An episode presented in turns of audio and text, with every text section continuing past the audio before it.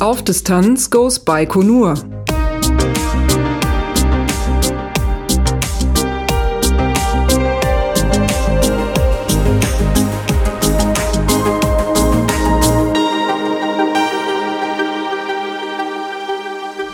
Hallo und willkommen bei Auf Distanz Goes Baikonur.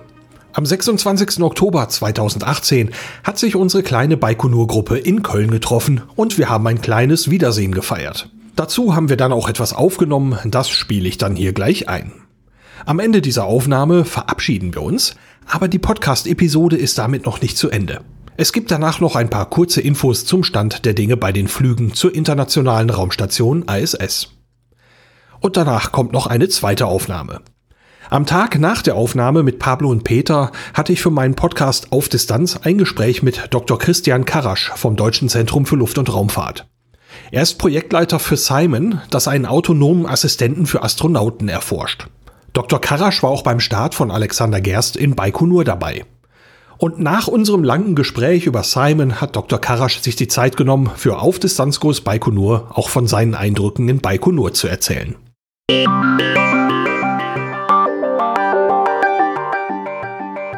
Der 26. Oktober 2018 und ja, hier sitzen drei Personen, zwar nicht auf einem Balkon in Baikonur, aber wir nehmen tatsächlich wieder auf. Und wir, das sind der Pablo Bayern. Hallo Lars. Hallo. Und der Peter Kohl. Hallo Lars. Hi. Und ich bin Lars Naber vom Podcast auf Distanz. Wir machen ein kleines, ja, so eine Art kleines Klassentreffen wir haben uns äh, für dieses Wochenende einfach verabredet in Köln und äh, haben die Gelegenheit genutzt, äh, jetzt einfach zu sagen, dann nehmen wir spontan auf. Spontan heißt, es gibt tatsächlich kein nennenswertes Skript. Äh, es gibt ein paar Dinge, die uns so eingefallen sind, über die wir reden können. Aber wir werden einfach plaudern, weil äh, ich meine, wir sind jetzt nicht nochmal auf Reisen gewesen oder so. Das heißt, wir reden wahrscheinlich wieder mal über das, was war. Und äh, ja, ich kann auch noch ein, zwei Dinge äh, erzählen über die letzten Monate seit der letzten Folge, die ja nun fast vier Monate her ist. Und äh, ein, zwei winzig kleine Ausblicke geben über das, was kommt beim Projekt auf Distanz Groß Baikonur. Aber ansonsten sollte man dieses wirklich als eine kleine Bonusfolge wahrnehmen, wo wir dann einfach nochmal mal zurückblicken und uns darüber freuen, dass wir zusammensitzen und nochmal ein bisschen ans Plaudern kommen. ja, worüber plaudern wir denn? Gute Frage. Also, eine Sache kommt mir direkt in den Sinn. Ähm, wir haben jetzt ja äh, Oktober, sitzen hier zusammen und Stand jetzt haben wir ja nach wie vor den letzten erfolgreichen Start in Baikonur gesehen. Das ist wahr, ja es gab bei, ich glaube, MS10 war das, ne? Ja, ja MS10 gab es einen, einen Zwischenfall beim Start. Äh, nach dem aktuellen Stand ist wohl einer der Booster bei der Trennung nochmal an die, an den Hauptkörper, an den, an die große Stufe gestoßen und ja, der Start war dann nicht gut, ist aber insofern erfolgreich glücklich ausgegangen, dass die Astronauten, Kosmonauten glücklich gelandet sind auf der Erde. Mhm. Aber Stand jetzt ähm, sind wir noch vor dem Termin, den Roskosmos angesetzt hat, um die Untersuchung ja abgeschlossen zu erklären, wobei ich gelesen habe irgendwo, sie wüssten die Ursache. Ach, tatsächlich. Ja. Gestern, glaube ich, war auch der äh, nächste erfolgreiche Start einer Soyuz-Rakete, der erste erfolgreiche Start wieder nach diesem Zwischenfall äh, wobei es da eben eine Transportrakete war, die einen Satelliten hochgebracht hat. Aber zumindest da hat es wieder funktioniert. Ja, ich meine, ähm, jetzt äh, begebe ich mich aufs Glatteis, was, das, was die Formulierung angeht, aber ich meine, die haben 30, 40 Jahre äh, sehr, sehr, sehr erfolgreich gestartet und wenn man diesen Schnitt mal zugrunde legt, äh, hätte ich jetzt eigentlich nicht unbedingt daran gezweifelt, ja, der nächste Start ist, dann passiert, passiert die nächste Panne gleich hinterher, sondern ich hätte eher darauf ja. gewettet, ja, das geht gut. Aber ja, mhm. schauen wir mal. Äh, die Konsequenzen für die bemannte Raumfahrt sind im Moment schlecht abzusehen, aber. Ja, aber soweit ja schon eigentlich relativ ähm, dramatisch. Also nach wie vor ist die ISS unterbesetzt mit drei Leuten. Für November waren ja zwei Spacewalks geplant, die beide jetzt auf Eis liegen. Ähm, und die Folgen können ja bis hin zu einer unbesetzten Station im nächsten Jahr gehen. Also da ist ja noch immer alles unklar. Und das wäre schon krass, wenn zum ersten Mal seit 18 Jahren dann die ISS nicht mehr besetzt wäre. Ja. Keine Menschen mehr im All wäre die Konsequenz. Ja. Das ist, äh, oder? Die Chinesen haben aktuell nichts Bemanntes, glaube ich, oder? Deren Station ist Ähm, abgestürzt. Wie? Ich muss ehrlich sagen, die, Äh, die sind so ein bisschen in, aus meinem Scope raus. jetzt muss Also ich, ich- überlegen, ich glaube, die zweite ist nächstes Jahr zu Ende oder was, ne? Nagel mich nicht drauf fest jetzt. Okay. Ich hatte da kürzlich was zu gelesen, aber mein Kopf ist gerade leer. Sie, sie, siehe, siehe da, ähm, wir sind nicht gut. Äh, also, es gibt äh, die nette Website äh, How many people are in space right now? und die sagt drei. Drei, ja. Das spricht, glaube ich, dafür, dass äh, die ISS ähm, gerade alternativ, also Ja. Ja, also äh, sie haben, ich, ich meine, dass die Chinesen eine Station oben haben, die sie benutzen könnten, aber es sind gerade keine drauf. Mhm. Ja, und ähm, ich muss sagen, also als wir in Baikonur waren, ich hatte schon eine gewisse Sorge und Anspannung, wird denn da alles gut gehen? Ich meine, die Soyuz ist eigentlich als äh, solide bekannt, aber trotzdem, es kann immer mal wieder zu einem Zwischenfall kommen. Ist lange nichts passiert. Ähm, aber ich bin doch froh, dass alles gut gegangen ist, als wir da waren. Und äh, diese, den Zwischenfall jetzt, den haben wir ja nur aus der Ferne mitbekommen. Aber ich weiß, ähm, dass mich das an dem Tag schon irgendwie ganz schön mitgenommen hat und ich äh, ganz schön angespannt war, ob da denn jetzt alles gut gehen wird. Ja, witzig. Ich hatte diesen, diesen Gedankengang im Vorhinein mal vor der Reise. So, hoffentlich klappt das und wie fühlst du dich wohl, wenn, wenn da was schief geht oder so? Als wir dann da waren, habe ich den Gedanken eigentlich nicht groß gehabt. Ähm, interessant, wo du es so sagst. Ähm, Mhm. Da war ich, was das angeht, eigentlich nur, ja, freudig aufgeregt. Äh, ähm, aber so dieses, dieses Gedankenspiel, was wäre, wenn, hatte ich nur vorher mal. Nicht als wir da waren. Mhm. Ja, ich glaube, es war auch bei mir auch vorher ausgeprägter als dann vor Ort, aber ganz beiseite legen konnte ich den Gedanken nicht. Mhm. Tja, ja, ist irgendwie komisch. Tatsächlich, äh, glaube ich, ist so Raumfahrt immer noch, also ist ja statistisch, wenn man es über alle Flüge sieht, ist tatsächlich ja das Risiko relativ hoch, dass das was passiert. Ähm, den, ja, also sowohl den Amis als auch den Russen sind über die Jahrzehnte hinweg ja, gab es ja schlimme Unglücke und ja, ich mich hat dieses, dieser Gedanke auch beschäftigt. Ich kann das gerade zeitlich gar nicht mehr zuordnen, aber ich weiß, dass ich mich sehr über diesen Bilderbuchstart äh, gefreut habe und man, ich weiß nicht, als die, als die Rakete so ein, ähm, einige hundert Meter oder einige Kilometer Höhe, also als sie wirklich so vom Boden weg war, hatte ich so das Gefühl, äh, natürlich wenig fundiert, aber ich hatte das Gefühl, jetzt kann eigentlich nichts mehr schiefgehen. Wobei natürlich Ja. dann auch die Rettungssysteme gut arbeiten können und so. Also tatsächlich, dass da noch jemand zu Schaden kommt, ist unwahrscheinlich, aber ob der weitere Flugverlauf erfolgreich ist, wer weiß das. Aber Ja. es war irgendwie so, es fühlte sich, das Wetter war gut und äh, das war irgendwie so Bilderbuch, es war einfach ein Bilderbuchstart und äh, hat sich ja dann bewahrheitet. Das, Mhm. äh, ist ja nichts. Ich habe da jetzt auch im Nachhinein dann gedacht, ich weiß auch gar nicht, wann uns eigentlich aufgefallen wäre, dass da irgendwas schiefgelaufen ist. Also ich weiß, dass äh, äh, es Bilder gibt von der Stufentrennung. Da hatte Lars schöne Aufnahmen gemacht, aber ich weiß trotzdem nicht, ob wir das von unten als äh, ein Problem wahrgenommen hätten oder ob wir nicht genauso äh, ins Zelt gegangen wären, mit Wodka anstoßen und sagen, alles ist super. Also äh, ich hätte fast gesagt, wäre jetzt nicht gerade irgendwie ein großer Knall passiert, äh, hätten wir das kaum gesehen. Ähm, du sagst, ich habe Bilder von der Stufentrennung gemacht. Ähm, ich weiß nicht, ob das in der letzten Aufnahme schon drin war. Ich glaube nicht. Äh, ich habe auf den letzten Fotos, äh, die ich vom Start gemacht habe, also bevor wir zusammengepackt haben und sind in das Zelt gegangen, unseren Startwodka trinken, auf den letzten Fotos habe ich zu Hause tats tatsächlich das Korolev-Kreuz gefunden, also diese Abtrennung der vier Booster. Das läuft ja sehr symmetrisch und sieht sehr cool aus. Und was ich jetzt auf gesehen hatte bei dem Start von MS-10, war, dass also dieses, dieses Korolev-Kreuz ziemlich verbogen war und das sah überhaupt nicht gut aus und äh, die Aufnahme aus der Kapsel heraus, wie die da durchgeschüttelt war, wurden, äh, sahen mir auch komisch aus und kurzen Moment später war dann eben die Rede von Failure, Failure. Da wurde ja dann der, der russische Text eben übersetzt. Und das hätten wir da so vor Ort erstmal so gar nicht mitgekriegt, weil ähm, dieses, dieses, dieses Failer-Failer-Gerede, das hätten wir gar nicht gehört. Wir, haben, wir waren einfach da gewesen, es war ein winzig kleiner Punkt. Ich habe das Korolev-Kreuz auf meinen Aufnahmen nur in der Vergrößerung gesehen, dass da winzig kleine Pünktchen waren.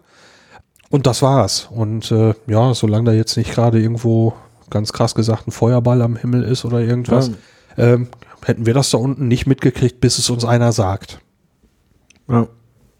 Davon bin ich auch ausgegangen. Da war ja dann auch nicht mehr viel an Informationen. Es hat aber, ich denke spätestens als wir im Zelt waren, es hat auch niemand mehr drüber nachgedacht, oder? Das war keine, Nein. das war irgendwie keine Option. Das Nein. war so, wir haben uns alle gefreut, dieses tolle Erlebnis. Der Start, wie gesagt, Bilderbuch gleich äh, nach allem, was wir beurteilen konnten. Und ja, ich habe nicht das Gefühl, dass irgendjemand daran gedacht hätte, dass, dass in den, diesen Momenten Minuten was schief geht. Was beim nächsten Start wahrscheinlich der Fall gewesen wäre. Also das ist so, da merkt man, wie wie so die eigene Wahrnehmung und die Realität, äh, das ist nicht immer das Gleiche. Ja. Ja. Ja, vielleicht, äh, vielleicht haben wir, oder ich zumindest irgendwie die Augen zu gehabt, so nach dem Motto, es kann nicht sein, was nicht sein darf. Also äh, ich bin jetzt hier und das äh, hat gefälligst alles toll zu sein oder so, dass, dass, dass die Psyche einfach die schlechten Gedanken versucht hat, irgendwo auch auszublenden, keine Ahnung. Aber es fällt mir im Nachhinein selber so auf, äh, ja, dass ich mir da keinen großen Kopf drum gemacht habe in dem Moment, sondern ja, klar geht das gut. In dem Moment, es, es, es war, ich, ich habe es nicht mal nicht mal groß hinterfragt, sondern ja, ich werde gleich einen Raketenstart sein, sehen und es wird cool. So, und äh, zum Glück war es auch so. Und das nicht nur dafür, dass ich sehe, sondern eben auch für alle Beteiligten in der, der Mission. Und äh, ich war eben bei dem MS-10-Start, als ich äh, den Livestream verfolgt habe, äh, ziemlich erschreckt. Also äh, ja, entsetzt will ich fast sagen. Ähm, ich war für auch ziemlich platt und man hörte ja eine Zeit lang nichts. Äh, Roskosmos hatte den Livestream ja dann abgebrochen. Man konnte bei der NASA noch weiter verfolgen. Man hat dann immer nur die ganze Zeit ein Bild gesehen von oben auf das Kontrollzentrum und gelegentlich kam dann eine, eine weibliche Stimme, die auf Englisch dann den aktuellen Stand der Dinge und einen kurzen Rückblick gab, von wegen das und das ist passiert, das ist der Stand der Dinge und äh, Rettungskräfte sind unterwegs. Und äh, dann ging es zum Glück ja relativ schnell, dass man gute Nachrichten bekommen konnte. Das äh, hat mich sehr, sehr, sehr, sehr erleichtert an dem Vormittag. Ja. Ja. Ja, es war irgendwie für mich äh, irgendwie, ich habe das gar nicht, ich war in der Zeit ziemlich eingespannt. Wir haben mit der ähm, mit der Bewuta ein Notrufprojekt gemacht, das ähm, relativ groß aufgesetzt ist. Das hat irgendwie einen Fachbeirat mit äh, Leuten eben von Polizei, Feuerwehr, Landesinnenministerien, ähm, da eben der Katastrophenschutz und solche Themen. Und äh, da hatten wir an dem Tag eine wichtige Veranstaltung von Seiten der Bewuta. Und ich war den ganzen Tag, ich war im Vorfeld sehr eingespannt, ich war an dem Tag eingespannt und dann kam ich ziemlich platt nach Hause und habe irgendwie gesehen, ich glaube, 78 Nachrichten in unserem gemeinsamen Chat. Und ich war so, was ist denn mit den Jungs hier los? Das ist also irgendwie, dass da schon mal ein paar Nachrichten geschrieben werden, dass das irgendwie 10 oder 20 sind nach einem Tag und man irgendwie, ähm, ich das erst so später sehe, das passiert häufiger, aber so äh, roundabout 80, das war schon relativ heftig. Und ähm, hab dann, hab dann so durchgescrollt und mir dämmerte es ziemlich bald nach den ersten Nachrichten, dass irgendwas schiefgegangen ist, hatte aber dann so die Vorstellung, okay, wenn ich mich jetzt durch, durch irgendwie 80 Nachrichten kämpfe, da mir ein Bild zu machen, wird relativ, also so, war so ein bisschen unklar. Deswegen habe ich so meine Hauptnachrichtenquelle Spiegel Online aufgemacht und äh, habe ganz kurz geguckt und da war dann natürlich, das war eben, das war morgens um 10, 11, riesiger Zeit, glaube ich. Und ich habe dann abends um 21, 22 Uhr reingeguckt und da war dann aus der Headline und so schon ziemlich schnell zu erkennen, dass es zum Glück nicht so dram also dass, dass die Konsequenzen eher ähm, zumindest Stand heute die Konsequenzen, zumindest für die Astronauten, ähm, doch überschaubar waren. Was mir dabei irgendwie durch den Kopf geht, ist, dass tatsächlich ja das Shuttle eigentlich immer, wenn irgendwas schiefgegangen ist, ist es fatal gewesen. Und bei den Russen, man merkt schon, also dass äh, dieses klassische Raketenkonzept äh, mit, mit äh, Astronauten, Kosmonauten oben auf der Spitze und entsprechenden Rettungsmöglichkeiten, das scheint, das wirkt so viel simpler, aber scheint tatsächlich das überlegene System zu sein. Also das ist, ähm, ja. Ja, die, die Amis wollen ja auch dahin zurück. Ja, nach dem, was man wahrgenommen hat, ist ja dann auch der Ablauf, nachdem der, der ja, die Panne, dieses, dieser Vorfall dann überhaupt geschehen war. Der Ablauf, der dann folgte, zwar nicht der ursprünglich geplante Ablauf, ähm, aber trotzdem, der ist ja wiederum irgendwie bilderbuchmäßig gelaufen. Ne? Die sind heile mhm. unten angekommen. Äh, ähm, die Kräfte, denen sie ausgesetzt waren, hätten auch noch deutlich höher äh, gewesen sein können. Und ähm, ja, als die Rettungskräfte ankamen, waren die, soweit ich das wahrgenommen habe, aus der Kapsel schon raus und soweit erstmal fit. Und es war für mich dann ein etwas surrealer Moment, als ich dann die Fotos gesehen habe, wo die irgendwo da sitzen und dann äh, äh, so Schalen mit Nüssen vor sich hatten mit, und der eine die, die Blutdruckmanschette da äh, mhm. rum. Ähm, und das sah irgendwie so, ja, ähm, die haben gerade eben dieses, dieses, dieses durch, durchgestanden und äh, sitzt da jetzt mit, mit einer Schale voll Nüssen vor, vor da und sahen irgendwie relativ entspannt aus. Ähm, ich habe mich natürlich sehr gefreut, aber das Bild war irgendwie surreal für mich. Ja, aber ich glaube, da merkt man wieder, wie, wie aus, also wie ne, dass das wirklich ähm, sehr verlesene Menschen, die haben halt, ne, die sind halt auf Herz und Nieren getestet, sie haben irgendwie, die schicken da die belastbarsten Leute hoch, die du finden kannst und die fittesten, ähm, ich glaube, das hat halt, also mich hätte das definitiv mitgenommen, also das ist, äh, ja, aber ja, gut. ganz schön cool. Also fand ja. ich auch. Das Bild habe ich gesehen und ne, trotz Blutdruckmanschette und Situation so völlig irgendwie so, als würden sie so auf dem Sofa und sich irgendwie mit, mit, mit, mit Freunden unterhalten. Oder so ganz, weiß ich nicht, hatte so, so eine Wohnzimmer, so eine Wohnzimmersituation irgendwie. Ja, das war, glaube ich, auch dieses, dieses für mich etwas surreale Element. Ja. Also ich hätte sie da irgendwo in so einer, so einer hochmedizinischen Einrichtung vermutet und dann war da eben diese, dieses, dieses Sofa. Also, ähm, naja, umso schöner für die. Also ist mit Sicherheit angenehmer. Ach ja. Ja. Mal gucken, wie es denn weitergeht. Dort ja. in der nächsten Zeit.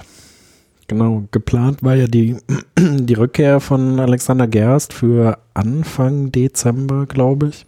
Auf jeden Fall Dezember, ja. Ähm, und die kann um maximal einen Monat noch nach hinten verlegt werden, aber spätestens äh, Anfang Januar muss die Crew runter. Ja. Und ähm, da habe ich jetzt auch noch was gelernt im Zusammenhang damit. Das fand ich irgendwie ganz cool. Ähm, die Soyuz-Kapseln haben eine begrenzte Lebensdauer. Ähm, davon wusste ich eben ungefähr ein halbes Jahr. Deswegen damals bei dem ähm, Astronauten, der ein Jahr auf der ISS war, musste auch äh, nach der Hälfte die Kapsel getauscht werden. Ähm, aber mir war gar nicht klar, warum das denn eigentlich so ist. Und das Problem ist, dass die Soyuz-Kapsel einen Treibstoff hat, der sich selbst äh, zerlegt mit der Zeit. Und deswegen ist der Treibstoff der limitierende Faktor, äh, warum diese Kapsel nur ein halbes Jahr eingesetzt werden kann. Genau, den braucht man halt. Ja. Das ist ja, und äh, da muss man halt reagieren demnächst und mal schauen, was daraus wird. Ich bin eigentlich ganz zuversichtlich, also vor dem Hintergrund, dass diese Systeme unterm Strich ja doch sehr zuverlässig sind und du sagtest eben schon, die ähm, Russen scheinen eine Idee zu haben, was die Ursache war und man muss sie ja nicht mal unbedingt beheben im Großen, also man muss ja eigentlich nur, wenn man sie versteht, kann man ja die konkrete neue Rakete auf diesen Umstand hin überprüfen oder sowas. Also ich würde von meiner Warte gar nicht unbedingt erwarten, dass da wirklich irgendwie Gegenmaßnahmen notwendig sind. Vielleicht reicht eine zusätzliche Überprüfung. Ähm, könnt mir vorstellen, dass, dass die faktischen Auswirkungen tatsächlich eher gering sind. Aber klar, man will es verstehen, man will niemandem diesem Risiko ähm, aussetzen. Das ist ja auch total nachvollziehbar. Es ist sehr gut möglich, dass, je nachdem, wann ich dazu komme, diese Bonusfolge hier zu, ver, äh, zu veröffentlichen, dass äh, Roskosmos sogar einen Ticken vorher schon mit dem, mit dem Ergebnis raus ist, dass das, was wir jetzt gerade besprechen, im Prinzip von der Realität schon eingeholt ist, dass man es beim Hören äh, ja. die Hörer einen Vorsprung haben gegenüber uns jetzt. Ähm, aber ähm, nachdem es gibt so einen, so einen Zwischenbericht und so, äh, es klang für mich jetzt nicht nach einer nach einer unlösbaren und total schaurigen Geschichte. Ich meine, dann hätte es wahrscheinlich auch nicht so lange funktioniert. Das ähm, also ja, ich glaube, ich bin da auch eher optimistisch, dass man jetzt nicht so lange braucht, wie damals zum Beispiel bei Shuttle mit der Wiederaufnahme oder sowas. Wie der Produktionsprozess aussieht und wie schnell sie zusätzliche Raketen bereitstellen können, ist wahrscheinlich nicht so ganz transparent, oder? Weil sie, ihnen fehlt jetzt eine. Sie müssen ja zum einen die Kapsel, die oben ist, austauschen. Sie müssten dann aber ja auch den, den, den, den, den gescheiterten Start nachholen, um wieder die volle Besatzungsstärke hinzukriegen. Also da sie haben ja jetzt quasi Backlog aufgebaut. Also sie Ja. müssen das ja eigentlich irgendwann wieder aufholen.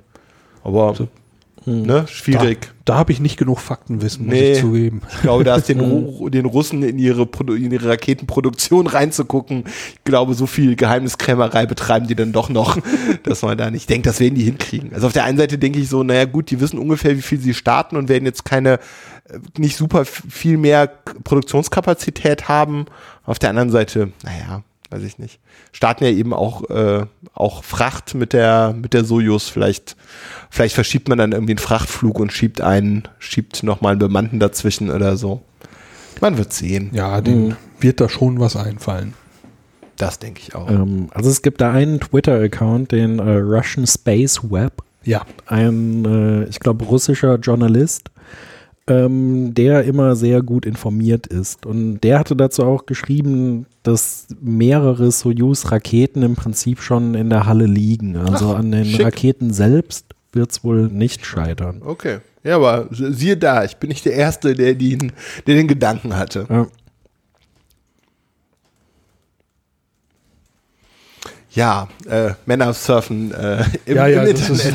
ist eine, eine der, der Pausen, die ich möglicherweise etwas verkürze im Schnitt. Mal schauen. Spätestens jetzt. Und jetzt, ja, jetzt, wo wir drüber lachen, lasse ich es vielleicht wieder drin. Ach, ich, wir haben prominente Vorbilder. Ähm, das äh, ist doch gute Po- Podcast-Tradition, schon mal was im Web nachzugucken. Ja. Oder, oder äh, neuen Leuten zu folgen oder so. Ich wurde durchschaut. ja, ich hatte, ähm, mir, mir ist der Gedanke gerade auch nicht so fern. ja, ganz, ganz schick. Ach Gott. Ja, ich weiß auch nicht. Wo- Wollen wir noch vielleicht über anstehende Projekte reden? Oder habt ihr noch äh, Ja, anstehendes, äh, was, äh, was bisher geschah, was ist denn bei uns selber so in den letzten drei, vier Monaten passiert? Ähm, habt ihr irgendwas, was ihr erzählen wollt, könnt, ähm, was hier im Podcast vielleicht interessant ist? Mhm. Also zwei Sachen kommen mir gerade in den Sinn. Ähm, zum einen äh, ist es der Besuch beim STEC. Da gab es auch äh, extra eine Folge bei Auf Distanz. Die wird bestimmt nochmal verlinkt an dieser Stelle. Und äh, das war sehr schön, da zum einen zu sein, nochmal richtig Weltraumluft zu schnuppern, äh, viele spannende Projekte zu sehen und mit Lars nochmal podcasten zu dürfen. Das war sehr schön. Das war eines meiner Highlights.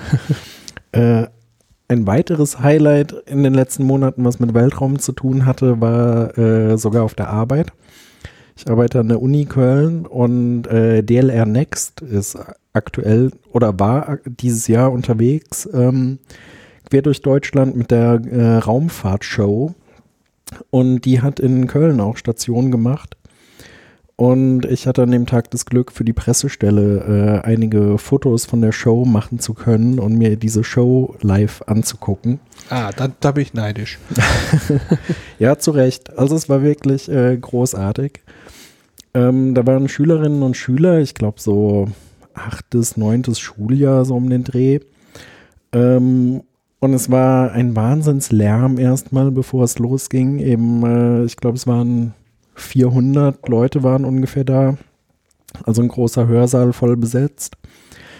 Äh, dann kam ein Showmaster und hat noch ein paar Sachen geübt und äh, Signale, äh, wann sie so laut sein sollen wie ein Raketenstart, was ihnen nahezu gelungen ist. Aber auch Signale, wann sie ein bisschen leiser sein sollen und so. Und äh, dann ging die Show los. Die war unheimlich liebevoll gemacht mit kleinen Details, mit schönen äh, Wissenschaftselementen, mit tollen Erklärungen. Also da ist bestimmt einiges bei den Kids auch hängen geblieben. Und ich war unglaublich fasziniert davon, wie die Kinder da mitgemacht und mitgefiebert haben und absolut still waren und völlig gefesselt waren. Also es war großartig, das live zu sehen. cool? Ja. ja. Ich war nicht da, ich habe nur die Fotos gesehen bei Twitter und so. Ähm, und ich glaube, dass ich den Menschen, der die Präsentation gemacht habe, äh, kurz beim IAC in Bremen äh, habe sprechen hören. Und äh, ähm, ich meine, dass ich dem jetzt auch bei Twitter gefolgt bin. Äh, in den Shownotes äh, verlinke ich den. Ähm, ich werde das jetzt nicht nachgucken. Genau, vielleicht auch für die Shownotes. Ähm, es gibt eine Live-Aufzeichnung äh, von der Show ähm, aus Berlin, glaube ich, wo äh, zwei weitere Highlights waren. Peter Schilling war da und hat äh, live gesungen und es gab eine Live-Schalte zu Alexander Gerst. Ja. Und äh, die Show ist auch auf YouTube, also insofern kann man sich das auch nochmal angucken. Das ist sehr cool, das wusste ich noch nicht.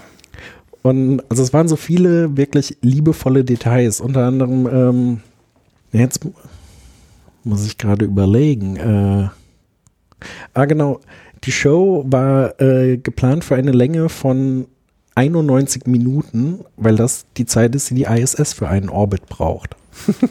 Und da haben die sich auch ziemlich genau dran gehalten. Also es hat funktioniert. Ja, sowas finde ich ja dann auch immer, immer sehr schön, sowas so durchzuplanen. Ja, ähm, ja, weltraumtechnisch ist bei mir tatsächlich nichts äh, passiert. Wie gesagt, mit der Firma sehr eingespannt. Ähm, da da läuft es im Moment sehr gut. Da bin ich äh, ganz happy drüber. Das ist so als Unternehmer, glaube ich, immer ein wichtiger Faktor. Ähm, wir machen ja Projektgeschäft. Insofern ist das gerne mal ein bisschen volatil. Also wir ähm, genau, unsere Einnahmensituation hängt, hängt, sehr an unserer Auftragslage, aber das äh, funktioniert gerade ganz toll. Äh, insofern freue ich und mich und das ist irgendwie cool. Ihr seid ja mit einem Projekt auch äh, schon im Weltraum. Ja. Beschäftigt euch das jetzt aktuell auch oder wird es noch größer werden? Das äh, ist eigentlich eine Sache, die insgesamt relativ kontinuierlich ist. Ähm, das ist ja für Max Planck, ähm, fürs äh, Max Planck Institut für Solarsystemforschung, ähm, arbeiten wir an JUICE mit, beziehungsweise an deren Integration, deren Instrument auf JUICE und äh, softwareseitig und ähm, genau, das ähm, beschäftigt uns eigentlich laufend seit mehreren Jahren und wird uns wahrscheinlich auch noch mehrere Jahre ähm, be beschäftigen. Das hat ähm, immer mal so interne Finanzierungsrunden, von daher ähm, ja, gäbe es da auch immer mal das also das Risiko, ähm, dass, dass, dass wir da auch irgendwie rausfallen, aber wir haben dann natürlich besondere Expertise, die jetzt nach mehreren Jahren in dem Projekt ähm, da jetzt jemand anders einzusetzen, wäre doch äh, relativ schwierig. Mhm. Ähm, da bin ich eigentlich ganz, ganz zuversichtlich. Aber wie das mit so großen Projekten ist, ist halt immer Zeitplanung, Budgetplanung. Also bei den meisten Projekten sind wir selber verantwortlich für Zeit und Budgets. In dem Fall sind wir das nicht, äh, weil klar, irgendwie Juice ist eh irgendwie äh, etliche Hausnummern zu groß und auch das ähm, das SWI, das ähm, Instrument von Max Planck, ähm, ja, das managt halt Max Planck und wir, wir arbeiten denen zu und ähm, deswegen, wir können, also es ist immer so ein bisschen, dass wir den, also unseren Anspruch ist natürlich, unsere Projekte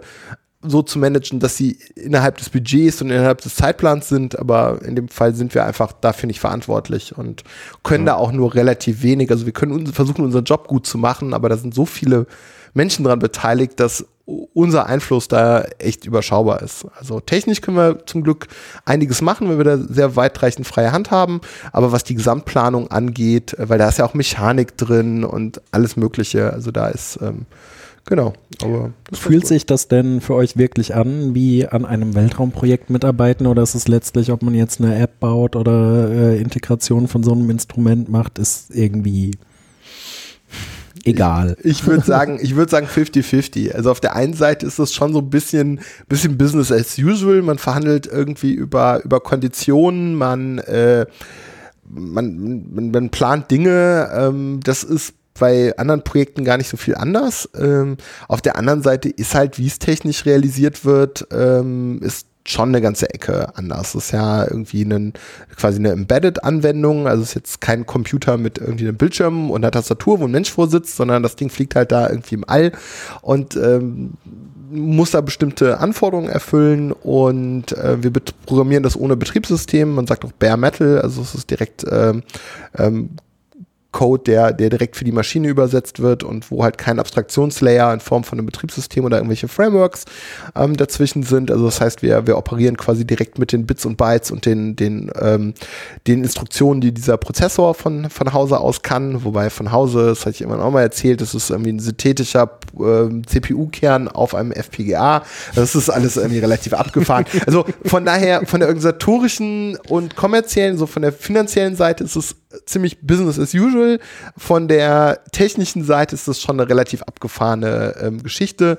Das ist ganz cool, aber da ähm, wir das eben nicht als gesamtverantwortlich managen, anders als bei unseren anderen Projekten, ähm, ist ähm, bin ich dann ich selber gar nicht so involviert. Also wenn wir jetzt irgendwie komplett neue Entwicklungen machen, ähm, wo wir gesamtverantwortlich sind.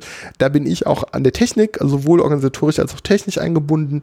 Ähm, hier ist es so, dass ich das mehr so begleite und beobachte und gucke, dass das irgendwie, ähm, ob ich das irgendwie unterstützen kann. Aber ich bin da, also bei anderen Projekten geht sehr viel durch meine Hände. Bei dem Projekt ist das eher nicht so. Okay. Und daher ist das schon ein bisschen anders, äh, spannend bin da nicht ganz so nah dran, wie ich mir das manchmal wünschen würde, aber es ist auch einfach, wir sind 30 Mitarbeiter und äh, so eine halbe bis, bis eine Kraft arbeitet auf dem Projekt. Also das ist für uns äh, ist schon ein Projekt, das ich sehr gern habe, aber es ist einfach ähm, in der Gesamtheit der Bewuta spielt es dann doch ähm, eher eine kleine Rolle. So ist das. Ja. Ja. Apropos, oder? Kann ich? Ich, äh, ähm, ich, ich würde vielleicht, es passt, glaube ich, ganz gut. Ähm, Self-Plugging, also da es uns gerade ähm, so gut geht und so gut läuft, ähm, wer Interesse hat, mal was mit der Bewuta zu machen, also wer im Bereich der IT einen Job sucht, ähm, sei es ähm, ähm, also vor allem Softwareentwickler ähm, mit Erfahrung, ähm, Systemadministratoren, also wir haben, ich habe Stand heute keinen Job zu vergeben, aber es sieht so aus, als würde sich in den nächsten Monaten einiges anbahnen. Leute haben ja teilweise auch Kündigungsfristen und man muss sich ja erstmal so ein bisschen beschnuppern. Also wer irgendwie das, wem das, was ich bisher erzählt habe, gefällt, ähm, ich, ich äh, wehre mich nicht gegen, ge, gegen Bewerbungen. Also es muss auch nicht immer formal sein. Man kann uns auch gerne auf Twitter anschreiben oder einfach mal eine formlose E-Mail schreiben, hier auf einen Kaffee vorbeikommen. Es muss auch nicht gleich immer ein Bewerbungsgespräch sein. Ähm, wie gesagt, also auf der einen Seite äh, konkrete Jobs eher in den nächsten Monaten als heute, aber es bahnt sich an und umgekehrt erwarte ich aber auch keine Bewerbung, sondern man darf auch gerne mal auf einen Kaffee oder ein, oder ein Kölsch äh, bei uns reingucken und ähm, ja, also das ist, wollte ich gerade noch äh, loswerden. Also ich könnte mir vorstellen, dass der eine oder andere ähm, vielleicht Spaß hat, hier auch einfach mal reinzugucken. Also selbst wer keinen Job haben will, bei der Bewuta gibt es immer einen ordentlichen Kaffee. Also das kann ich, äh, kann ich anbieten. Ich sehe gerade keinen. Ja, wir, wir, sitzen, das haben wir, glaube ich, gar nicht erwähnt, oder? Wir sitzen gerade im Konferenzraum. Der, genau. Ja, genau. Ja, ja, wir sitzen im Konferenzraum der Bewuta. Nach dem Kaffee hat mich keiner gefragt. Nee, ich hab, stimmt. Äh, ich habe äh, ich hab, äh, Bier, Bier, Co Cola, äh, Apfelschorle und Wasser äh, äh, bisher angeboten, aber das mit dem Kaffee können wir gleich ja. auch noch machen. Das ist sehr gut. Lars, äh, bei dir gibt es eigentlich nichts aus den letzten Monaten, nee, oder? Hast die letzten Monate waren völlig ereignisfrei. Ja. Also. hast nichts gemacht, was irgendwie nee. mit Weltraum zu tun hatte oder so? So, so gut wie gar ja. nichts. Nein, also gut, die also letzten, schön. Äh. ja, danke fürs Reinhören. Nein, ähm, also äh, die letzten Monate waren bei mir so ein bisschen Ausnahmezustand, was diese Sachen angeht. Also ich bin natürlich äh, nach der Baikonur-Geschichte und nach der letzten Episode, die wir im Juli aufgenommen haben, natürlich ganz normal im Berufsleben wieder angekommen und da war auch einiges los, aber es war auch sonst viel los in Sachen Raumfahrt und ja, Ausflügen, kleinen Reisen äh, für meinen Podcast auf Distanz. Da äh, ich habe ein paar Sachen rausgeschrieben, der Start des Satelliten Aeolus, der eben über Laserpulse äh, Wind misst, was ich eine extrem spannende Mission fahren, äh, finde. Dann habe ich fünf Tage lang dieses Jahr das Finale des deutschen Kennset-Wettbewerbs begleitet. Das ist die nächste Episode, die von Auf Distanz dann kommt. Ich war mehrere Tage auf dem Internationalen Astronautischen Kongress in Bremen zu Gast. Ähm, dann war ich genau wie Peter ja auch bei Open OpenSTEC. Ähm, die Folge ist ja schon raus. Ähm, dann habe ich kürzlich noch äh, mitten in der Nacht den Start von Baby Colombo gesehen. Das ist jetzt äh, gerade mal eine Woche her. Also hätte ich selber geplant, wäre das nicht so alles so auf den Schlag gewesen. Also äh, ich bin dann froh, dass ich die nächsten Wochen auch mal wieder in meiner Freizeit mehr zu Hause bin. Aber war auch gleichzeitig eine super coole Zeit und ähm, da ist noch viel aufzuarbeiten und viel, also ich habe überall Interviews gemacht, Aufnahmen gemacht und das kommt jetzt alles in den nächsten Wochen, wo jetzt so ein bisschen Zeit da ist, auch am Wochenende die Sachen mal ein bisschen nachzuholen. Ja, dann ein anderer Podcast, Omega Tau, der hat zehnjähriges Jubiläum gefeiert. Zufällig genau an dem Wochenende, wo dann eben auch BP Colombo gestartet ist. Da hat der Mensch vom ESOC, der Paolo Ferri, äh, einen Vortrag gehalten. Er war so im Prinzip der, der Hauptstar, der Hauptvortrag des Abends. Ein sehr launiger, unterhaltsamer und hochinteressanter Vortrag über die Arbeit des ESOC hat er dort gemacht. Und dann gab es auch noch mehrere Kurzvorträge und davon ist einer krankheitsbedingt ausgefallen. Und jetzt kommt der Bezug zu, zu uns hier. Ich wurde dann gefragt, ob ich vielleicht mit einem kurzen Ding von zehn Minuten einspringen kann und habe dann äh, zehn Minuten lang auf Distanz Goes Baikonur, also von unserer von unserer Reise erzählt. Aber ne, zehn Minuten reicht nicht viel, aber das mit, hat verflixt. Mit Bildern und so? Mit Bildern, ja. Ich Ja. habe dann äh, abends, äh, es gibt ein paar Fotos, wenn man nach dem Hashtag OT10 sucht, findet man äh, da einen Menschen, der auf fast allen Bildern hinter einem Notebook hängt. Äh, das bin dann ich, der dann gerade versucht, seine zehn Minuten irgendwie zusammenzukriegen. Das hat, glaube ich, ganz nett geklappt. Ich hatte auf jeden Fall sehr viel mehr Spaß dran, als ich selber vermutet hatte, obwohl ich tierisch nervös war. Das lässt mich aber hoffen auf die Sache mit unserem Reisebericht, wo das dann tatsächlich eben auch vor Publikum geredet wird über unsere Reise. Und da kam in der Zwischenzeit, das will ich da mal eben einschieben, ähm, die Frage nach, nach Terminen. Und es konkretisiert sich langsam in das zweite Quartal 2018, äh, 2019 und es gibt weiterhin externe Faktoren, aber das, wenn das klappt, was im Moment jetzt gerade im Gespräch wird, äh, im Gespräch ist, dann wird das richtig cool und da freue ich mich gerade, dass diese Sachen sich so entwickeln. Sobald es da genaueres gibt und das wird gar nicht mehr so lange dauern, dann werden wir euch natürlich alle informieren, die ihr da äh, unterstützt habt, damit ihr mit dabei sein könnt, damit ihr den Termin mit einplanen könnt. Dann hatte sich ein, ein astronomischer Verein, der eine Sternwarte in Neuenhaus hat, in der Grafschaft Bentheim, auch beim Crowdfunding beteiligt. Da hatten wir so ein bisschen äh, vorher abgesprochen, dass ich dafür dort einen Vortrag halten werde, eben auch über, über den, die Sache in Baikonur. Dieser findet statt am 14. November diesen Jahres. Da kann man schauen. Es ist ein bisschen in der Pampa. Also es, ist äh, egal, wo man dann aus Deutschland kommt, dahin ist es weit. Ähm, nordwestlich äh, von Osnabrück in Niedersachsen ist das und unter avgb.de, die organisieren das. Dann in der Zwischenzeit habe ich ja die Dankeschöns verschickt, das heißt die Aufkleber und Karten und von ein paar Leuten, äh, es waren nicht mehr viele, ich ich meine, dass es noch zwei oder drei waren, fehlten mir bis zum Schluss die Adressen. Wenn ihr das hört und ihr habt noch kein Dankeschön bekommen, dann meldet euch bei mir. Ich habe die Umschläge fertig liegen für euch und kann die jederzeit sofort losschicken. Äh, ich möchte mich natürlich auch bei euch noch bedanken und das ist kein Problem, das noch zu tun. Es gibt noch die Idee, einen Space Talk zu veranstalten. Ähm, das hat jetzt mit Adis Baikonur und unserer Reise so nichts zu tun, aber äh, ich würde gerne in oder um Köln eine Veranstaltung machen aus der Reihe Space Talks. Wer das mal sich anschauen möchte unter spacetalks.net. Ähm, da gibt es eine Liste von Veranstaltungen für Raumfahrtinteressierte Menschen und zwar veranstaltet von professionell tätigen Menschen in der Raumfahrt oder von Enthusiasten.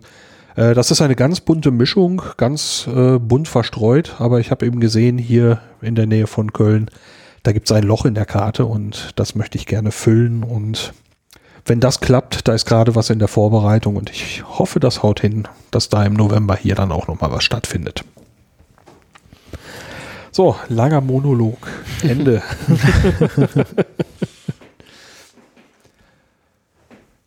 Ja, ja, ja. wir gucken uns an und äh, ich glaube, wir sind gar nicht mehr so weit weg von dem Moment, wo wir gar nicht mehr wissen, was sagen sollen. Fertig. Fertig, ich glaube auch. Also mir geht noch was durch den Kopf, aber ich könnte mir vorstellen, dass wir uns irgendwann auch nochmal zusammen, das ist nicht zeitkritisch und äh, da wir eigentlich kein Ende finden. Ich glaube, wir haben jetzt äh, bestimmt schon das zweite Mal, da wir, wir haben, oder? Wir haben schon seit einiger Zeit gesagt, na, jetzt die Reise vorbei und dann sind wir nochmal bei Potro zusammengekommen und jetzt sitzen wir hier wieder zusammen. Ich würde ja fast wetten, dass es irgendwann auch nochmal eine, äh, nochmal eine Gelegenheit gibt, dass wir quatschen. Und, Ja. äh, Wollen wir es hoffen. Ja, Dann- also, se selbst wenn wir das nicht hier auf diesem Kanal tun, sondern irgendwann auf Distanzkurs Baikonur wirklich abgeschlossen haben, wird es sicher irgendwo einen Weg finden, wo wir uns zusammensetzen und nochmal weiter quatschen. Auf Distanz goes Kuru zum Juice-Start. zum, zum Beispiel. Das ist noch leider relativ lange hin. Ich hoffe ja tatsächlich, dass wir vorher noch mal was auf die Beine stellen, aber darüber können wir reden, wenn das äh, spruchreif ist, glaube Ja, ich. gut. In der letzten Episode haben wir da ja auch schon recht intensiv drüber gesprochen, von dieser Idee. Und ja, da hatten wir von 2020 so grob gesprochen. Ne? Das ist noch eben hin. Ja, genau. Wobei ich inzwischen, ich habe mich regeneriert, also Ich bin auch für 19 offen. okay, ich sehe schon. Mein, mein, meine, äh, meine Mitreisenden können Gedanken lesen. Aber ich würde sagen, wir sind ja jetzt gleich eh noch äh, verabredet auf, äh, äh, ja, wir haben, wir, wir haben noch Pläne für heute Abend und dann können wir das nochmal vertiefen. Äh, off, off Tape, Ja. würde ich sagen. Und äh, ähm, die, die Zuhörer nehmen wir dann bei Gelegenheit mit. Ja. Es ist äh, sehr schön hier zu sein. Also ich habe ja Pablo seit dem letzten, der letzten Aufnahme nicht mehr gesehen gehabt. Peter habe ich zwischendurch noch gesehen. Ähm, aber es ist so schön, wieder mit euch zu quatschen hier. Also es Ja. auch mit Headsets auf. Es, der Körper erinnert sich sozusagen. ähm, also äh, ja, ich wünschte fast, mir würde noch ein Thema einfallen, aber es ist leer und dann wollen wir keine toten Pferde reiten hier. Ja. Gut. Ähm, einen Anhang habe ich noch. Ich glaube, der Moderator, von dem ich sprach, gerade bei der Raumfahrtshow heißt Tobi. Ich weiß aber nicht, wie er weiter heißt. Ähm, ich zeige, zeige dem Peter mal eben ein Foto. Ah, ähm, es gab wechselnde äh, Moderatoren an Ah. unterschiedlichen Standorten, ähm, weil das meine ich in der Regel haben die Leute vom DLR School Lab in der Nähe haben das gewuppt. Ja, Ja. ich meine, dass da auch der Dr. Stiefs mal aufgetaucht ist äh, bei einem bei einem der Events, äh, mit dem ich zum Beispiel beim Kennzeit-Wettbewerb dann auch noch mal zu tun hatte. Und eben der besagte Tobi, der war eben beim IAC, gab es ein, eine Veranstaltung, die School Congress hieß, ähm, die ich ziemlich cool fand. Und da war er eben auch noch mal so in so einer Moderationsrolle mit dabei und in der IAC-Folge, äh, die bei Auf Distanz irgendwann in den nächsten Wochen mal kommt, äh, da kommt dann mehr dazu. Da habe ich nämlich tatsächlich auch noch ein Interview. Ja, dann würde ich sagen, ich weiß nichts mehr. Habt ihr noch irgendwas? Gut. Nö, hat mich sehr gefreut. Ja. Ja, wieder mal sehr schön und bis zum nächsten Mal. Macht's Tschüss. gut. Bis bald. Soweit unsere Aufnahme vom 26. Oktober. Wir sprachen darin ja eine Weile über den Zwischenfall beim Start von Soyuz MS-10 und wie vermutet gibt es seit der Aufzeichnung neue Informationen. Die russische Raumfahrtagentur Roskosmos hat ihre Untersuchung inzwischen abgeschlossen und gibt einen verbogenen Sensorstift als Ursache an. Dadurch konnte einer der Booster nicht richtig getrennt werden und schlug auf die zweite Stufe, also auf die Rakete in der Mitte. Der Sensorstift wurde laut Roskosmos verbogen, weil bei der Montage nicht das richtige Werkzeug benutzt wurde. Das Problem konnte erst in der Endfertigung auftreten, bereits montierte Raketen werden auf diesen Fehler hin überprüft. Die bemannten Flüge sollen am 3. Dezember wieder aufgenommen werden, die Rückkehr der aktuellen Besatzung ist für den 20. Dezember vorgesehen. Dann sollen also Serena Onon Chancellor, Alexander Gerst und Sergei Valerievich Propkojew wieder auf der Erde landen. Es sind genau diese RaumfahrerInnen, deren Start wir am 6. Juni 2018 in Baikonur miterlebten. So viel als kurzer Nachtrag zu Soyuz MS-10 und wie es nun weitergehen soll. Nun folgt, wie am Anfang angekündigt, das Gespräch mit Dr. Christian Karasch vom DLR. Der 27. Oktober 2018.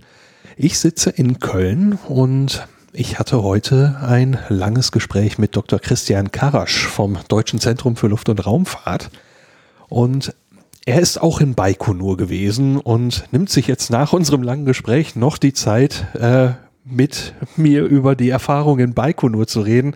Für Auf Distanz Goes Baikonur. Dafür schon mal vielen Dank und schön, dass du dabei bist. Ja, bitte gern. Ähm, ganz kurz eben für die Hörerinnen und Hörer, warum warst du in Baikonur? Was hat dich dahin getrieben? Also ich arbeite ja in der astronautischen Raumfahrt beim Deutschen Zentrum für Luft- und Raumfahrt in Bonn-Oberkassel. Und wir sind auch betraut mit den nationalen Beistellungen in meiner Abteilung für die Horizons-Mission von Alexander Gerst. Ich selbst bin ja Projektleiter für Simon, aber auch dort das Know-how für die Medien zu haben, als Ansprechpartner für Interviews äh, bereitzustehen, äh, deswegen war ich quasi dabei als Unterstützung, weil mein ko guter Kollege Volker Schmid, der auch schon den Start 2014 in Baikonur erleben durfte von Alexander Gerst, der kann halt nicht alle Medien gleichzeitig bespaßen. Von daher war ich als Unterstützung mitgereist. Wie lange warst du da? Ich war, glaube ich, insgesamt fünf Tage dann über Moskau gereist nach Baikonur. Genau, wir haben eine Sightseeing-Tour noch gemacht und wir konnten Alexander Gerst äh, vorher noch mal sehen, mit ihm sprechen, ihm alles Gute wünschen und solche Dinge sind dann noch in Baikonur vor Ort passiert.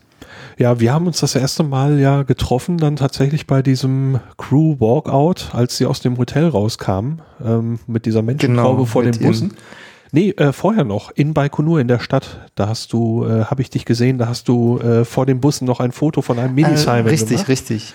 Ähm, und das war für mich selber, ich hatte es hier im Podcast äh, damals auch gesagt, äh, ein, ein, ein Moment, der sehr ärgerlich anfing, weil plötzlich irgendwelche Leute vor mir vor diesen Bänken irgendwelche Leitern draufstellten und ich hatte vorher super Platz vor diesem Bus und dann hatte ich plötzlich so einen so einen Hintern vor mir.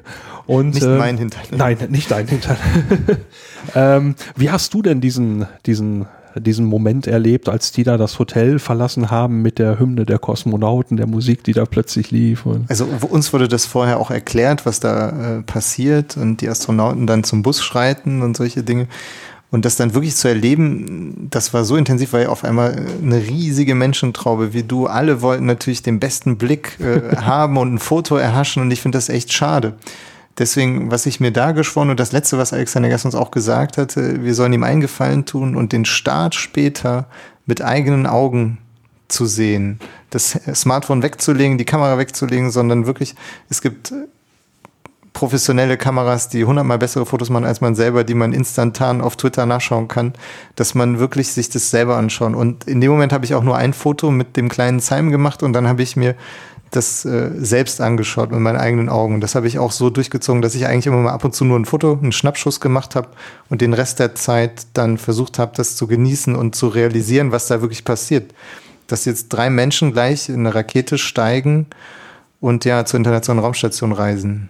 Ja, dann der nächste Moment an dem Tag, wo man ihn dann gesehen hat, war ja dann äh, das mit, den, mit dem Klimagerät, wo sie mit dem Raumanzug, das genau. letzte Mal, dass man sie im Prinzip dann vor dem Start sah. Witzigerweise sind das Papstlüfter, die in der Nähe von, äh, wo Alexander Gerst geboren ist, hergestellt werden, ja. Diese Lüfter, die Ach. den Anzug dann äh, noch klimatisieren, als kleine Klimaanlage quasi. Ach, Witzigerweise ist es ein Stück Heimat, was äh, ihn da kühl hält. Ja, das, das ist äh, ganz gewusst. witzig. Ja, da war ja auch einiges an Brimborium und äh, viele lachende und lächelnde Gesichter habe ich da gesehen. Also wenn ich mir die Fotos von dem Moment so angucke, äh, finde ich ganz erstaunlich, wie die, wie die Stimmung sich da äh, wieder, wieder gibt auf den, auf den Bildern. Ähm, und das ging ja dann ziemlich schnell und äh, dann waren die im Bus und waren weg. Und äh, wie nah warst du an dem Moment dran? Also ich habe dann letztendlich mich so ein bisschen zurückgezogen und an die Seite gestellt, weil die Medienvertreter oder natürlich Freunde, Familie wollte ich da den Vorrang lassen. Ich habe mich dann eher in die zweite Reihe gestellt. Und die Tage vorher habe ich auch viel mit äh, anderen Astronauten schon, äh, deutschen Astronauten, Sigmund Jähn oder Reinhold Ewald oder Thomas Reiter verbracht und immer ganz nah oder auch mit Freund und Familie von Alexander Gerst. Und dann habe ich erstmal verstanden, was, was dahinter steckt, dass eine ganze Familie, Freunde, was das bedeutet, dass jetzt Alexander Gerst als Mensch, als Person in den Weltraum fliegt, aber hinter ihm auch noch äh, andere Menschen stehen, die mitfiebern.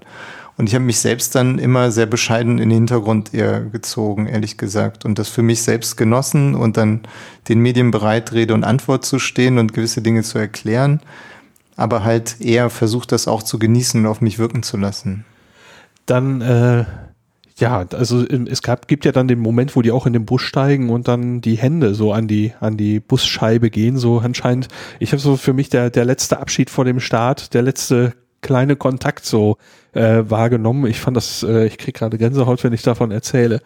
Ähm, aber du sagtest, du warst in der zweiten Reihe, das heißt, du warst unten auf dieser Asphaltfläche, wo die Markierungen auch angezeichnet waren, wo die zu stehen. Ach so, ja, wir waren ja auf dieser Tribüne, äh, die drumrum war.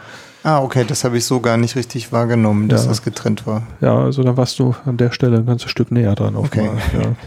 Konnte man hören, was die sprachen bei dem, bei dem Report? Nee, das habe ich nicht so wahrgenommen, weil es doch recht laut dann war. Und jeder hatte klar sein Smartphone wieder gezückt und Fotos gemacht und das ging alles sehr, sehr schnell. Also ich habe eher so ein bisschen äh, aus, aus Respekt äh, die Familie beobachtet oder, oder äh, andere Umherstehenden und Alexander Gerst und seine beiden anderen Mitkontrahenten. Was sie wirklich dort gesagt haben, das habe ich nicht so wirklich realisiert. Ja, dann stiegen sie in den Bus und ähm, ja, dann, wir hatten ja noch zwischendurch ein bisschen Programm. Es vergeht ja doch einiges an Zeit bis zum Start. Also wir hatten dann mit unserer Touristengruppe dann eben so noch eine, eine Fahrt woanders hin und kamen dann irgendwann eben an den Platz, wo wir den Start beobachtet haben. Und ähm, beim Aufrichten der Rakete hatte ich mich eigentlich mit Reinhold Ewald verabredet, ein Interview zu machen am, äh, am Startplatz ähm, also an, der, an dem Beobachtungsplatz und stellte dann fest, äh, es scheint zwei Beobachtungsplätze zu geben. Äh, wir waren dann ja etwas weiter weg, als man uns ursprünglich gesagt hatte. Und äh, wenn man das DLR-Video sich eben anguckt, äh, sieht man, es gibt eine Tribüne, die hatten wir nicht. Das heißt, es gab einen zweiten Platz. Und du hast die Tribüne gesehen, denn du warst dort. Genau, da waren Reinhold Ewald, ähm, viele auch Medienvertreter und, und äh, Familie, Freunde äh, der, der Kosmonauten oder Astronauten. Und das war ein Riesengetümmel. Also ich bin dann selber auch von, von der Tribüne runtergegangen und so ein bisschen abseits an den Rand, weil da der Blick äh, besser war. Die hatten unglaublich äh, viele Kameras aufgestellt, ähnlich wie deine Episode, dass sich Leute vor dich stellen mit irgendwelchen Equipment und so weiter. Deswegen habe ich es mit, mit Kollegen dann einfach ein bisschen abseits dann uns dorthin gestellt. Es war auch eine riesen äh, Leinwand, wo man das Innere der Rakete, die drei äh, Kosmonauten in dem Fall dann, dann Ah, sehen ja. konnte. Und live quasi auch äh, gewisse Durchsagen dann auf Russisch natürlich, in welcher Phase man sich jetzt befindet. Es gab keinen direkten Countdown oder sowas. Was etwas schade war, dass so eine Anhöhe, ein leichter Hügel, es ging ein bisschen hoch und dann erst wieder runter. Das hattet Das ihr heißt- auch. Genau, das heißt, das erste Zünden oder so richtig das Realisieren konnte man nicht direkt mit bloßem Auge sehen. Also also- erst als die Rakete abhob, dann. Ja, also wir haben nur, ja, würde ich jetzt mal schätzen, das obere Drittel, obere Hälfte. Viel mehr haben wir von der Rakete nicht gesehen. Ah, okay, da haben wir schon noch ein bisschen mehr gesehen, Ja. auf jeden Fall. Und auch auf der Tribüne, wäre ich doch da stehen geblieben, hätte ich, habe ich mir nachher sagen, da hätte ich auch noch ein bisschen mehr gesehen. Aber so war das äh, vollkommen okay und ein, ja, ein life-changing Experience, würde ich fast sagen. Also das ist schon einmalig, wenn man sich vor allem vorstellt, dass da Menschen in dieser Rakete sind. Ja. Und das hat äh, mich schon ja irgendwie in gewissen Weise mit, mit Demut erfüllt und Dankbarkeit, dass man allein, dass sowas möglich ist technisch, dass man äh, ja Menschen in einer Kapsel auf 28.000 Stundenkilometer äh, beschleunigen kann und dann zur internationalen Raumstation senden. Das war auf einmal Wirklichkeit und greifbar. Vorher wirkt das alles so ein bisschen surreal. Man ist da in der Umgebung, du hast das selber bemerkt, das sieht halt eher aus wie in einem, in einem äh, Film, der irgendwann in den 60ern gedreht wurde und die, die Gebäude sind teilweise heruntergekommen und verfallen. Ja. Die Technologie ist vielleicht sogar 50 Jahre alt, aber da ist halt viel Know-how und Erfahrung drin und die funktioniert, diese Technik und ist sehr zuverlässig und deswegen macht man das und allein die Umgebung zu sehen, dass das ein Tor in den Weltraum ist, in so einer kargen Wüstenlandschaft, dass hier quasi Hightech oder Menschen zur ja, komplexesten Maschine, die die Menschheit je gebaut hat, zur internationalen Raumstation reisen und die Amerikaner das selbst nicht können, sondern dafür nach Baikonur müssen. Das finde ich hat, hat mich selber nochmal äh, ganz anders äh, beeindruckt und tief bewegt. Wie hast du denn den Start an sich empfunden, als die Rakete dann losjagte? Also wir haben ja selber hier im Podcast, denn du hast diese Sachen ja noch nicht gehört, äh, aber wir haben es ja doch in äh, sehr schillernd beschrieben, wie wir das erlebt haben. Wie war das für dich? Also äh, in kurz, äh, es war sehr schnell und recht leise. Recht leise. Ich habe es wirklich ähm, lauter und vor allem spürbarer. Ich dachte, der Boden würde ein bisschen beben und man würde es halt viel intensiver, den Bass oder auch äh, die Lautstärke mehr spüren. Die, die Rakete war recht schnell verschwunden. Es war sogar etwas bewölkt leider an dem Tag. Man konnte sie nicht so lange verfolgen. Und für mich war es fast, also ich habe auch kein Foto gemacht, habe permanent dorthin geschaut und Kollegen haben dann Fotos gemacht und Videos und alles und erst im nochmal anschauen konnte ich das dann wirklich so wahrnehmen. Es ging alles tatsächlich so schnell, dass man quasi, als wenn man kurz auf Toilette gegangen kommt wieder und alles war vorbei, so ungefähr. Ja. Habe ich das dann wahrgenommen. es war so intensiv vielleicht auch die große Anspannung, dass man das dann nicht so wirklich realisiert im Moment. Das kam erst hinterher, indem ich mir die Videos und Fotos und alles mhm. dann angeschaut habe, äh, dass man das richtig verarbeitet. Das war ja, mein Eindruck. Ja, ich bin ganz verblüfft, dass du sagst leise, obwohl ihr äh, ja nun ein Stückchen näher dran wart, äh, weil für uns war das äh, also ein, ein ja, Wind. Ja. Genau, vielleicht stand der Wind anders. Ich müsste meine, meine Kollegen jetzt nochmal fragen, die auch mit dabei waren, die vielleicht auch andere Raketenstarts, ob das jetzt besonders leise oder laut war, ob der Wind ungünstig stand oder ob ich voller Adrenalin und meine Wahrnehmung einfach nicht so geschärft äh, war in dem Fall. Also ich hätte fast gesagt, bei dem Getöse, das wir wahrgenommen haben, das kann man eigentlich kaum, kaum übermerken sozusagen. Also äh, finde ich verblüffend und äh, auch wenn es uns in dem Moment gefuchst hat, dass äh, wir eben jetzt doch nicht den Startplatz hatten, wo man näher dran ist, wovon man uns vorher eben erzählt hatte, wo ihr wohl wart. Hm.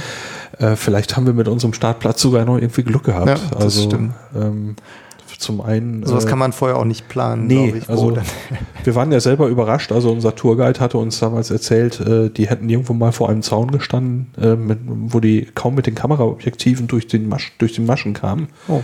Ähm, und da hätte er sich mal beschwert und so. Und äh, wir hatten also schlimme Befürchtungen und kamen dann an diesen Platz, den unser Guide auch nicht kannte und hat einen freien Blick zur Rakete, wenn man an den richtigen Stellen stand, hat die unteren, den unteren Teil eben nicht gesehen. Hm. Und der Rest war einfach super. Das ist, äh, und jetzt bin ich verblüfft, dass du sagst, es war leise. Ja, also vielleicht auch im Vergleich. Ja. Ich war ähm, ein paar Wochen später zum SpaceX-Start dann in Florida von Simon, der mit SpaceX 15 gestartet ist. Und den Start habe ich noch mal viel intensiver wahrgenommen. Der war vollkommen anders.